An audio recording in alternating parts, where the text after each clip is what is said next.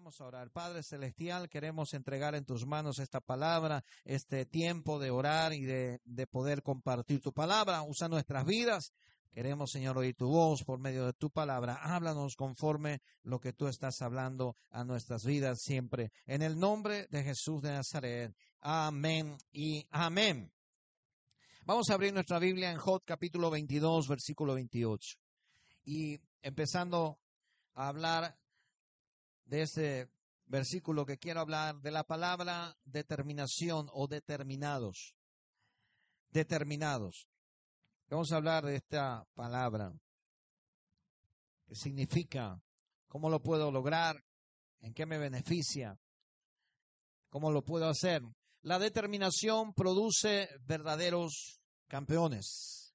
La determinación es algo vital en la vida de cualquier persona y más todavía del cristiano. ¿Qué dice Job 22, 28? Determinarás a sí mismo una cosa y te será firme y sobre tus caminos resplandecerá luz. Este amigo de Job en su calamidad aconseja a Job y le dice, vuélvete en amistad con Dios y te irá bien y tendrás más oro que tierras y le dice, determinarás a sí mismo una cosa y te será firme y sobre tus caminos resplandecerá luz. Aunque este amigo de Job estaba equivocado en que Job supuestamente estaba alejado de Dios, porque Job estaba pasando una situación eh, de calamidad por culpa de Satanás que había querido probar y Dios accedió. Aunque la equivocación de este amigo es decir que Job está lejos, lo que dice es cierto.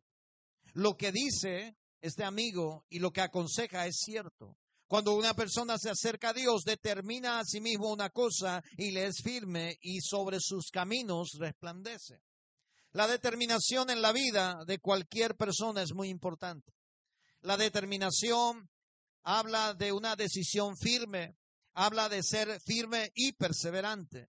La determinación es considerada por muchos que han logrado muchas cosas en el mundo, personajes en el mundo, como la más valiosa de todas sus virtudes. La más valiosa de todas sus virtudes. De hecho, el talento, el talento de una persona sin la determinación adecuada no conquista el destino, no llega al propósito. Pero la determinación, aunque no tenga el talento adecuado, hace crecer el talento y adquirir otros nuevos talentos y mejora sus talentos propios para alcanzar su destino. Lo vuelvo a decir, el talento está sobrevalorado conforme a la determinación. La determinación es la que podrá hacernos adquirir nuevos talentos y hacer crecer los que ya tenemos y no refugiarnos en el talento. La determinación es la que nos hace crecer. La determinación es la decisión y el compromiso de congregarse o entregarse a un objetivo. El talento es importante, sí, es importante, pero la determinación te mantiene y te hace crecer. Tenemos el siguiente, la determinación es la decisión y el compromiso de entregarse a un objetivo. La determinación es lo que evita darse por vencido cuando aparecen obstáculos en tu vida y nos empuja a persistir hasta encontrar la manera de superarlos. La determinación es tomar la responsabilidad personal por los resultados y no culpar a la circunstancia, la política, los padres, la economía cuando no se logran los objetivos. La determinación hace eso. Ahora, la determinación es no dar excusas, la determinación es enfocarse en los resultados. Diga conmigo resultados, no excusas. Determinación es lo que hace que evites caer en tentaciones de corto plazo para poder conseguir tus objetivos de largo plazo. Las tentaciones de corto plazo para conseguir objetivos a largo plazo. En un mundo de tantas ofertas y tentaciones, donde el camino a la riqueza muchas veces es allanado por el engaño, las estafas y el dinero sucio, donde el camino al poder y la influencia a veces está con matices negros y comprometedores para un cristiano. donde las tentaciones de lograr lo que deseamos más rápido y más fácil suena mejor que esperar el tiempo adecuado del Señor, donde las tentaciones hacen caer al cristiano lograr lo que deseamos más rápido y más fácil y no depender de Dios. En este mundo que va cambiando los valores los, por los placeres temporales, en este mundo actual donde los logros con esfuerzo por varias victorias fugaces son mejores que los sacrificios permanentes. La gente no quiere sacrificarse por algo por mucho tiempo. En el mundo donde el cristiano de verdad y sin contaminarse se vuelve difícil. Para muchos, pues no quieren que los llamen fanáticos, religiosos o le menosprecien por sus principios y valores. Así que se mezclan con el mundo haciendo lo que ellos hacen para progresar y para prosperar. Donde el cristiano se enfrenta a la decisión de agradar a la mayoría o ser un siervo del Señor para gloria de Dios. En este mundo en el cual vivimos, la determinación se necesita para ser firme y lograr el propósito y llegar a tu destino. Es decir, si yo no soy determinado en algunas cosas en mi vida, van a haber gente que me va a empujar a hacer lo malo, lo imperfecto, lo pecaminoso, y yo voy a creer que así es lo normal. Y cuando yo me mezclo y digo, yo creo que eso es normal, no seas tan religioso, no seas tan puritano, no seas tan fanático, es que estoy mezclado con lo que el mundo llama normal. Y aunque el mundo llame normal a que el hombre se case con el hombre, eso no está bien y eso es pecado. ¿Estamos de acuerdo, sí o no? Así que hay muchas cosas que el mundo llamará normal. La mentira, el engaño, la viveza, la astucia. El mundo llamará normal. El mundo llamará normal tener que mentir y engañar para vender. Y muchos cristianos estuvimos allí cerca tratando de mentir y engañar para vender, embaucar a alguien para poder vender tu producto. Y eso es normal en el mundo, sí, el mundo llama normal, pero ese es engaño, eso es mentira. Ahora, ¿por qué quiero hablar de esto? Primero, porque yo soy hijo de Dios. ¿Cuántos hijos de Dios hay aquí? Hay pocos todavía. Creo que vamos a cambiar el mensaje por salvación. ¿Cuántos hijos de Dios hay aquí? Ahí estamos. Primero porque yo puedo ser determinado porque mi Padre es Dios. Tengo que sacarme de la mentalidad, si mi padre no fue así, si mi madre no fue así, si mi abuelo no fue así, no diga como mi abuelo luego fue borracho, mi papá fue borracho y yo voy a morir borracho. No, determínate a no ser lo que tu familia hizo mal. ¿Estoy aquí, sí o no? ¿Por qué? Porque yo soy hijo de Dios. Primero somos hijos de Dios, dice Romanos 8, 15, dice, pues no habéis recibido el espíritu de esclavitud para estar otra vez en el temor, sino que habéis recibido el espíritu de adopción por el cual clamamos, Abba Padre. ¿Qué quiere decir ese Abba Padre, papito querido o querido Padre? O amoroso Padre. Nuestro Dios es un Dios todopoderoso y muy determinado con sus cosas. Quiero leerte algunos versículos en Sofonías capítulo 3 versículo 8. Cómo Dios actúa y cómo Dios es. Por tanto, dice, esperadme, dice Jehová, hasta el día en que me levantaré a juzgaros, porque mi determinación es reunir a las naciones, juntar los reinos, para derramar sobre ellos mi enojo, todo el ardor de mi ira por el fuego de mi celo será consumida toda la tierra. Dios determinó el plan del juicio final. ¿Te gusta? ¿No me gusta? Me parece drástico, me parece que un Dios de amor no tenía que ser así. Dios ha determinado de esa manera y lo va a hacer. Dios también ha determinado salvarme por medio de Jesús. Lucas 22, 22 dice, a la verdad el Hijo del Hombre va según lo que está determinado, pero hay de aquel por el hombre por quien es entregado. Y estaba Judas allí. Entonces estaba determinado que uno de sus discípulos lo hubiese traicionado. Estaba determinado que esto tenía que pasar. Diga conmigo, determinado. Dios es un Dios determinado. En Génesis capítulo 3, versículo 15, dice la palabra de Dios, cuando Dios le profetiza al futuro de toda la generación humana y le dice a Eva, yo pondré enemistad entre tu simiente y la simiente de este animal, del diablo. Estaba allí, la serpiente. Ella te herirá en el calcañar, pero tú le herirás en la cabeza.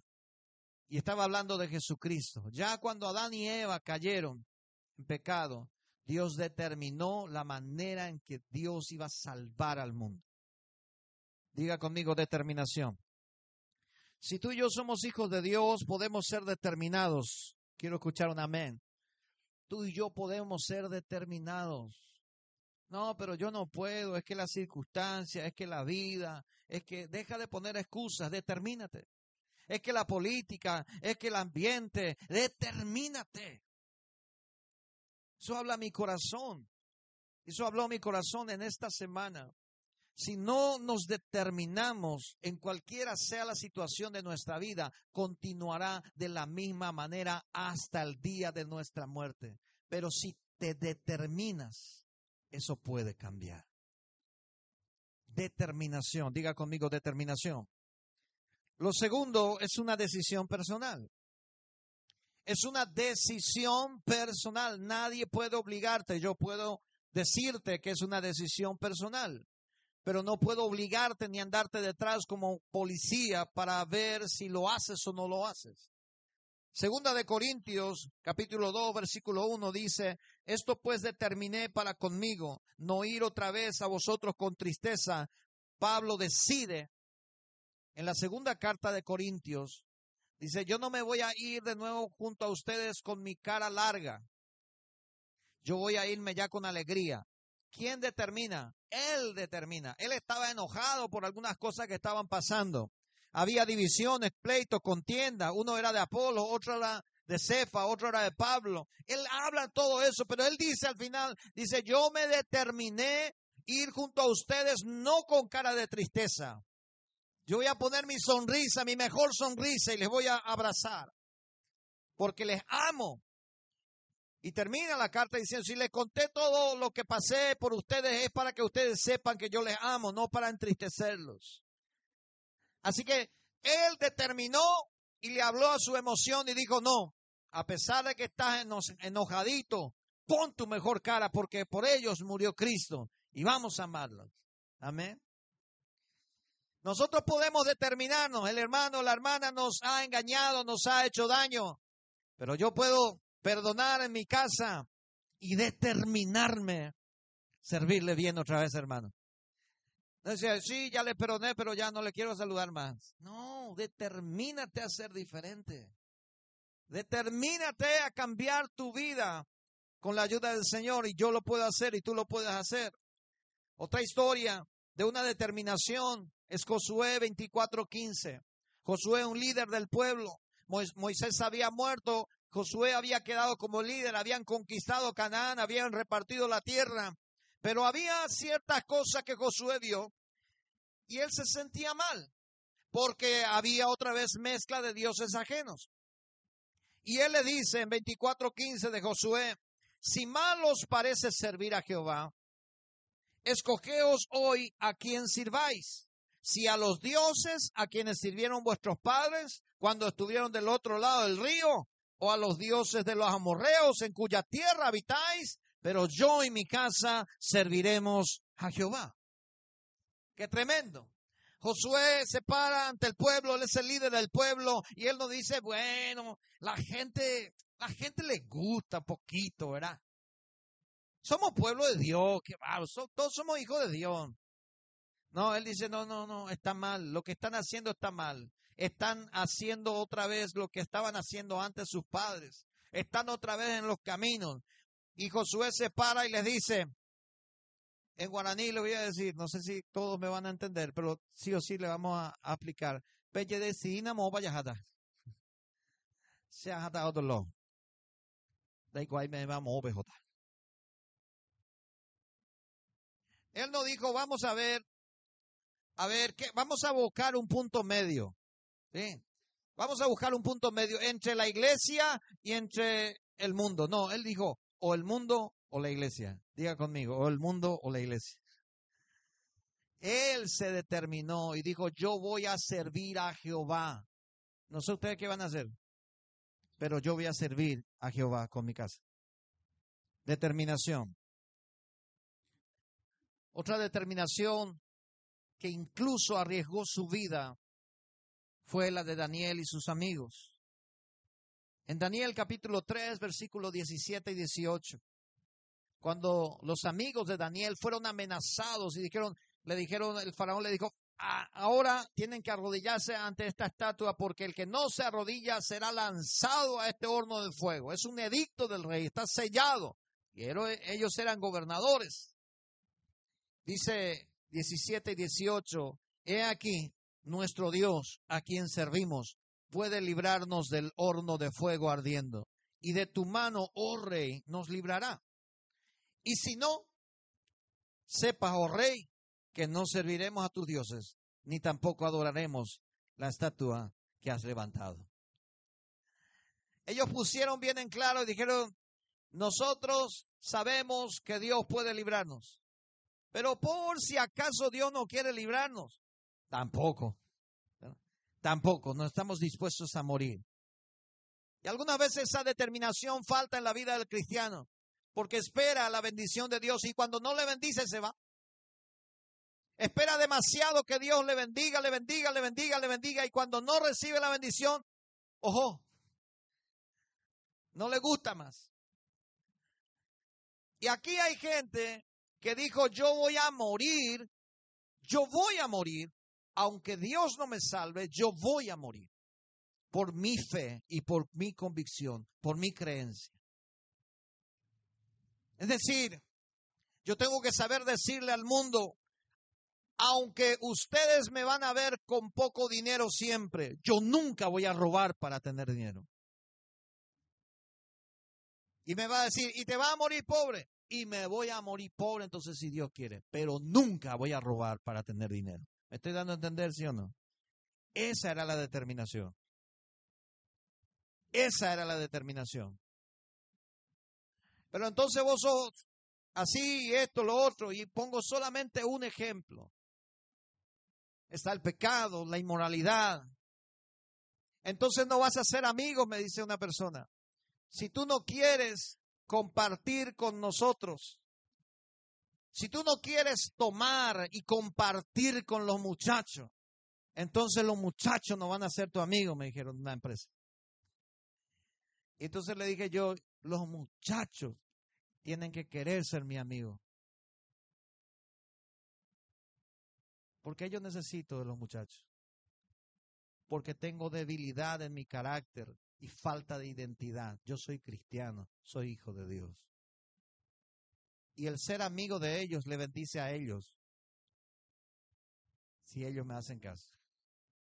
Pero el cristiano no se valora. El Hijo de Dios no se valora. El Espíritu Santo de Dios está en su vida, está en su corazón y el Hijo de Dios no se valora. Y la gente del mundo le quiere utilizar al Hijo de Dios. Le quiere utilizar en su conocimiento, en su sabiduría. Así como Potifar utilizó a José. Potifar dijo, a la pinta, este muchacho, todo lo que hace progresa. ¿eh? Le pongo allá en el campo la vaca y las vacas progresan, prosperan, todo progresa. Ya se me ocurrió una idea, dijo Potifar, le voy a poner sobre todo así para que todo sea bendecido. Y así también hacen con nosotros muchas veces. Y nosotros queremos agradarle a ellos. Valórate, dile a que tenés al lado, valórate. Eres hijo de Dios. No te vendas por un plato de lentejas. Determínate a ser de bendición. Una determinación que conquista mi corazón en esa historia, porque logra una victoria grande, es la de Jonatán, el hijo de Saúl. Primera de Samuel 14:6 dice que dijo pues Jonatán a su paje de armas, a su escudero, el que le llevaba las armas. Dice, ven, pasemos a la guarnición de los circuncisos, los filisteos, pasemos a la, al establecimiento de los filisteos.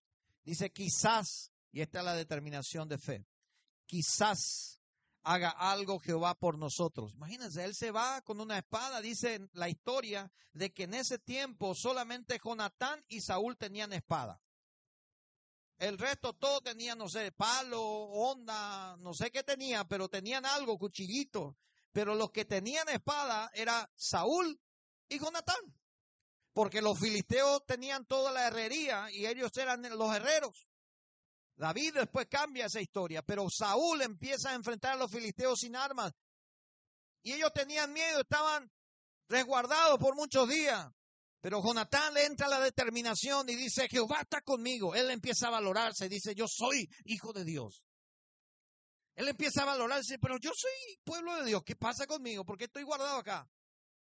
Y tiene la única espada que tiene en, el, en todo el ejército de Israel. Él lo lleva y le dice a su escudero, vamos, quizás haga algo Dios y nos salve.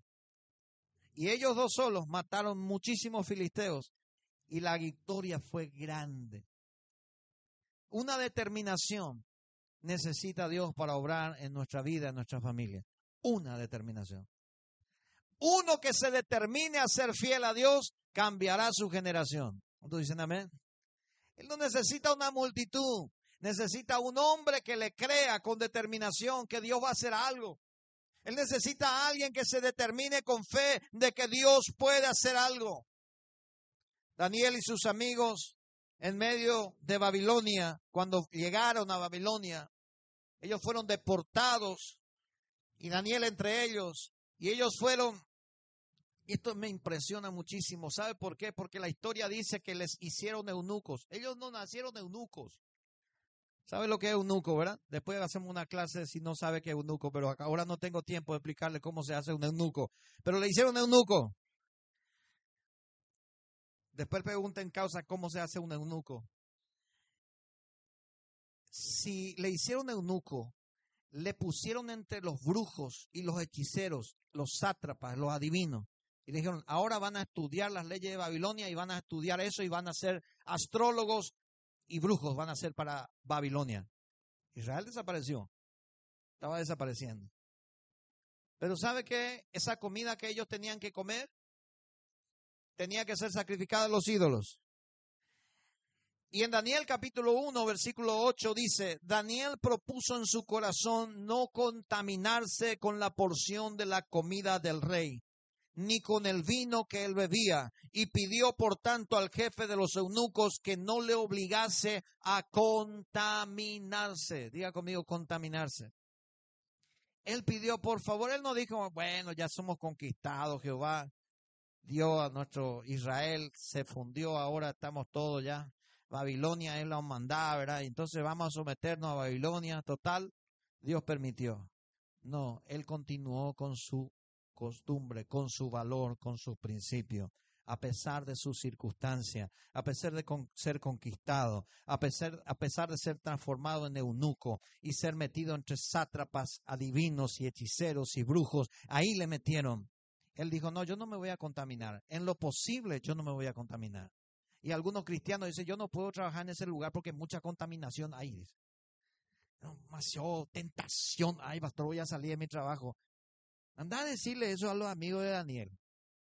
Se le metieron ahí entre los brujos, hechiceros, sátrapas y le dijo, estudien la ley de Babilonia. Anda a hablar con ellos y después venía a hablar conmigo. A ver si vas a aguantar en el mundo. La determinación te mantiene firme, sin contaminarse.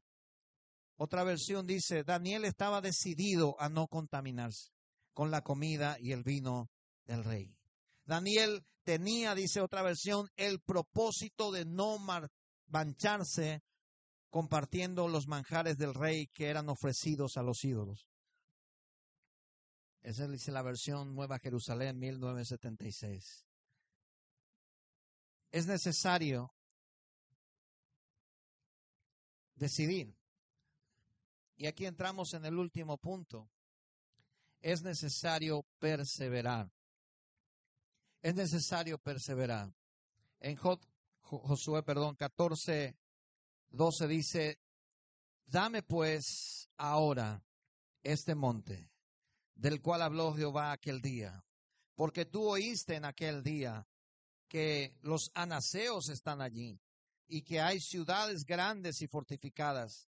Quizá otra vez Jehová estará conmigo y los echaré como Jehová lo ha dicho. Ahora, si Caleb, Caleb está hablando con Josué en este momento y le dice, yo quiero ese monte donde habitan los gigantes, porque Moisés me había prometido.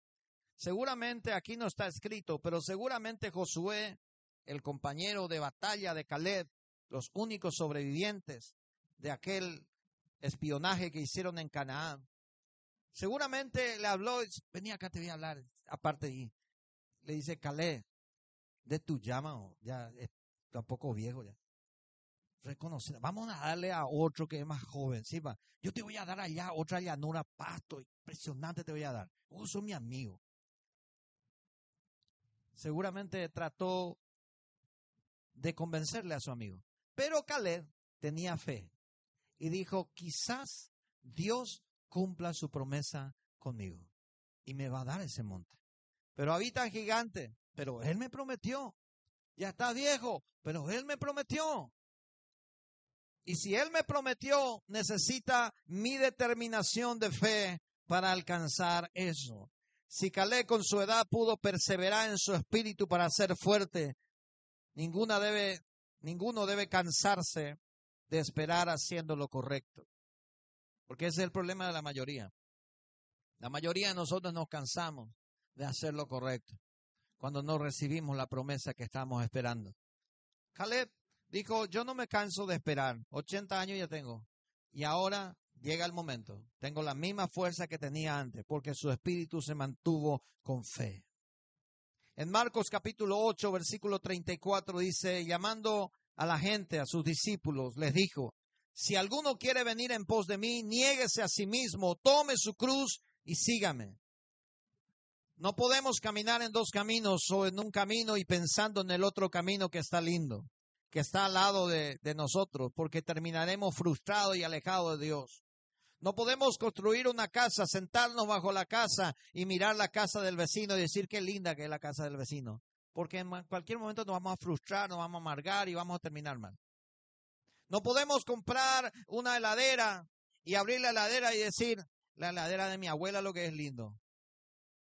No podemos comprar electrodomésticos, vehículos, lo que sea, y cuando estemos usando pensar en el otro que tiene, porque eso es principio de frustración. Estás caminando en dos caminos, en dos pensamientos.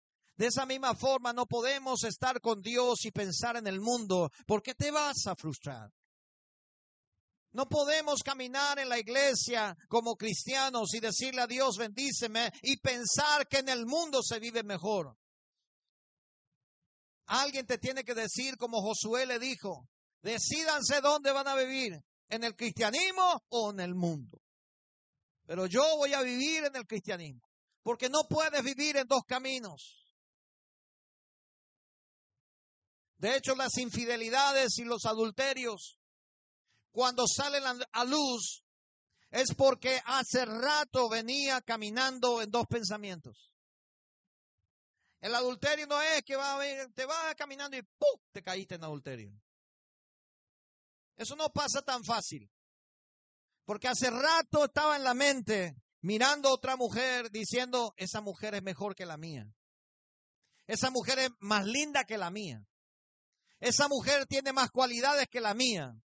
Y después de meses, o tal vez de años, ahí sí cometiste un adulterio físico. Hace rato había un adulterio emocional y en el corazón, pero ahora lo efectivizaste. Y todo el mundo se escandaliza y dice, wow, y era tan linda pareja, cómo se veían y cayeron así, lo que es Satanás, ¿verdad? Y le culpamos al, disculpen, ¿verdad? Que le defienda a Satanás ahora, pero al pobre Satanás le culpamos otra vez. Es que en serio, que algunas veces no tiene la culpa que algunas veces nosotros caminamos en dos caminos y somos nosotros los que fomentamos eso. Por eso dice Jesús, niéguese a sí mismo, tome su cruz y sígame. El que quiere ser mi discípulo. Niéguese a sí mismo, tome su cruz y sígame. Santiago capítulo 1, versículo 8. Dice la palabra de Dios, el hombre de doble ánimo es inconstante en todos sus caminos. ¿Qué quiere decir? Que hoy le gusta demasiado tocar la guitarra, mañana le gusta demasiado la batería, mañana le gusta cantar y mañana le gusta el pandero. Y pasado mañana ya quiere predicar. Pero no aprendió la guitarra, ni aprendió la batería, ni aprendió el pandero y ahora quiere predicar. Inconstante porque es un muchacho, una mujer de doble ánimo. Entonces, hoy está enamorado de su esposo, enamorada de su esposo o enamorado de su esposa. Mañana no te quiero más. Es un adolescente emocional, espiritualmente tiene doble ánimo. Entonces hoy está emocionado con su trabajo, dice, qué bueno, estoy trabajando, qué lindo mi trabajo, me voy a viajar, esto, lo otro, me da viático, esto, lo otro. Una semana después dice, da gusto el tema, tengo que viajar, tengo que tomar colectivo, subirme acá una hora de sea, hay gusto, Y todavía no pasó una semana, todavía no llegó a fin de mes. Y cuando cobra su salario se alegra por una semana y después vuelve otra vez. Y mira los otros trabajos, qué lindo que son los otros trabajos. Mira cómo trabaja. Gloria a Dios. Diga conmigo, gloria a Dios. El hombre de doble ánimo, también así es con Dios. Hoy está con su Biblia, con la oración, con la célula. Mañana dicen, yo. Ya no quiero más. Y le escribe la, le escribe la hermana, el hermano de la célula, vas a venir, te esperamos. No, hoy no voy a poder. Ay, que surgió un imprevisto. Ya está. ¿Quién puede discutir eso?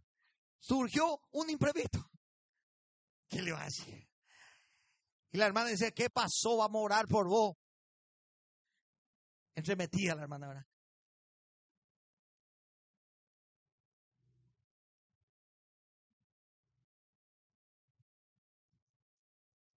Eso. Aquí no hay eso, pero por si pasa, le voy a decir, si pasa eso, no vayan nomás a preguntar. Te dijo un imprevisto, no vayan nomás a preguntar. Por si pasa, no se han entremetido. Ok, voy a orar por vos, ¿verdad? Así nomás. Cortá nomás, y porque no te quiere luego contar, pues, si te quiere contar ya te va a decir. No vaya a preguntar porque vas a caer pesado. Entonces, el hombre de doble ánimo, tengo que orar nomás por el Padre que cambie de actitud, porque no he determinado en una cosa todavía. Hoy quiere ser profesional, independiente, mañana quiere ser empleado, asalariado del gobierno para toda su vida y tener su caja jubilatoria. No y votar en su vida. Emocionalmente inestable. Tenía un amigo así. 17 trabajos ya cambió. Y cuando yo empecé a trabajar con él en ventas, viajábamos y me contaba.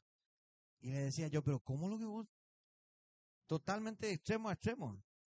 De extremo a extremo. De la panadería, ya era profesional panadero, según él siempre, ¿verdad? Y según él ya hacía todos los panes y hacía todo espectacular. Se salía el mejor pan del más rico, lo era su pan espectacular, vendía lo más mucho. Y después se fue a trabajar, vender aceite de, aceite para comer. Se fue a trabajar en eso. Y después de eso se fue a vender auto y después de eso se fue a vender moto y después de eso se fue a vender hule y después de eso empezó a abrir su negocio propio y después de eso entró en la política para entrar en la municipalidad y después de eso trabajó en la municipalidad seis meses y salió otra vez porque no le gustó más y empezó a buscar para hacer, estudiar enfermería, quería ser enfermero. Y yo me dice, ¿cómo lo que vos no? O sos multifacético o no sabes qué es lo que querés en la vida. Y yo creo que la determinación te ayuda y te enfoca. Porque no siempre te va a salir bien las cosas, pero tu determinación te mantiene enfocado. Tu determinación. Diga conmigo, determinación. Dios tiene que operar muchas veces en nosotros. La falta de perseverancia en nuestro propósito ocasiona distracciones innecesarias y engañosas. Debemos ser perseverantes en nuestra decisión. por Cristo, por supuesto, por sus promesas para alcanzarlas, para lograr ver los milagros que queremos ver, para ver las promesas que queremos ver. No tenemos que desistir determinados en obedecer. En Lucas 18:8 dice, os digo que pronto les hará justicia, pero cuando venga el Hijo del Hombre, ¿hallará fe en la tierra? Jesús estaba ya preocupado, todavía ni se iba de la tierra, y él ya estaba preocupado porque cuando se iba sabía que los muchachos iban a decaer. Y el Espíritu Santo también cuando entra en nuestro corazón y nos hace cristianos, dice, seguramente dice, ¿será que va a llegar hasta el final este muchacho? ¿Será que va a estar perseverante? Y ojalá que Dios sepa nuestro final y estemos juntos siempre. Mateo 24, 13 dice, más el que persevere hasta el fin, este será salvo.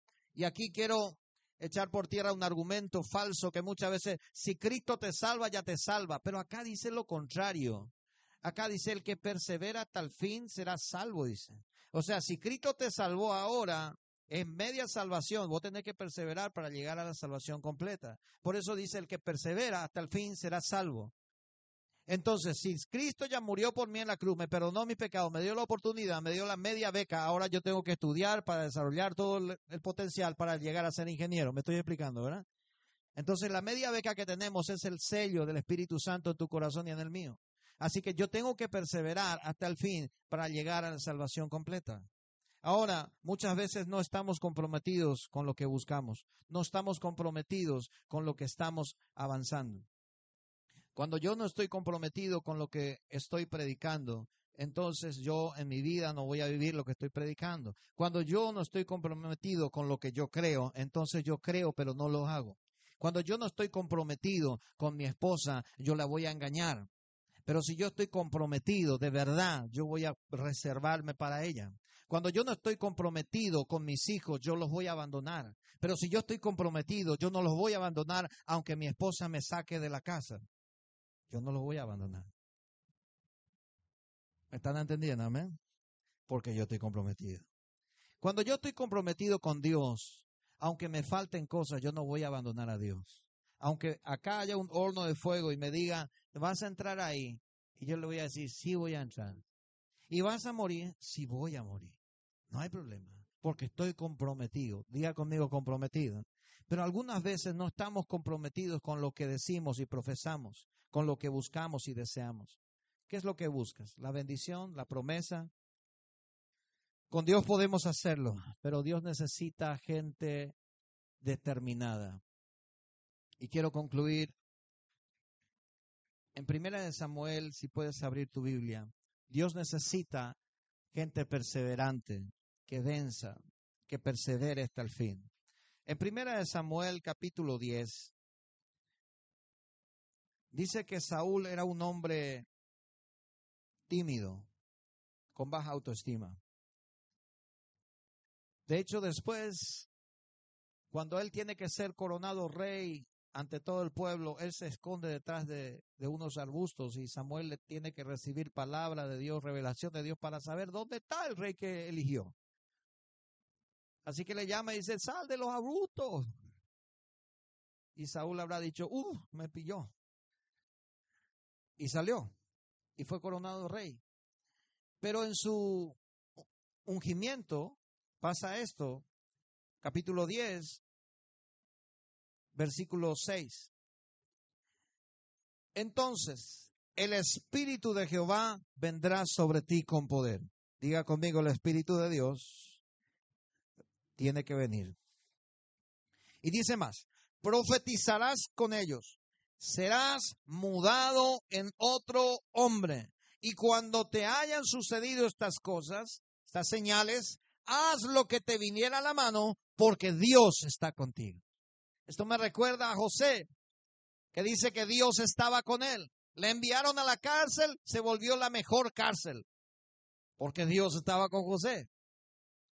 Le querían destruir, le enviaron al pozo y él cavó más pozo allí. No, eso no hizo. Digo nomás que el pozo se transformó en algo lindo, porque Dios estaba con él siempre. Le enviaron a la cárcel, él transformó eso. Le enviaron al gobierno, lo transformó porque Dios estaba con él. Diga conmigo, Dios está con él. Si el Espíritu de Dios está sobre nosotros, estemos donde estemos, vamos a ser determinados y vamos a ser de bendición para otros. Pero si el Espíritu de Dios no viene sobre nosotros, si vivimos nuestra fuerza, nuestra carne, esa determinación es pura voluntad humana y sin la fuerza de Dios. Y vamos a cansarnos. Es bueno determinarse en una cosa, pero lo mejor de todo es acompañar eso con el poder de Dios y el Espíritu Santo en nuestra vida para que cuando las fuerzas flaqueen, nuestra voluntad desfallezca, el Espíritu Santo nos anime y nos fortalezca porque no todo el tiempo vas a tener el 100% del ánimo, pero todo el tiempo puedes tener el apoyo del Espíritu Santo. ¿Cuántos me dicen amén? Se trata de determinarte y de buscar su presencia para que Él te ayude, para que Él nos ayude. Debemos ser determinados en nuestras decisiones, no ser fluctuantes o cambiantes, porque alcanzaremos nada. Pero si somos determinados, alcanzaremos todo quiero pedirte que hagas algo conmigo en esta mañana. Te puedes poner de pie. Quiero hacer algo contigo. Porque esto se trata también de un ejercicio emocional. La determinación es una voluntad humana. Y el Espíritu Santo viene sobre nosotros para apoderarnos y ayudar.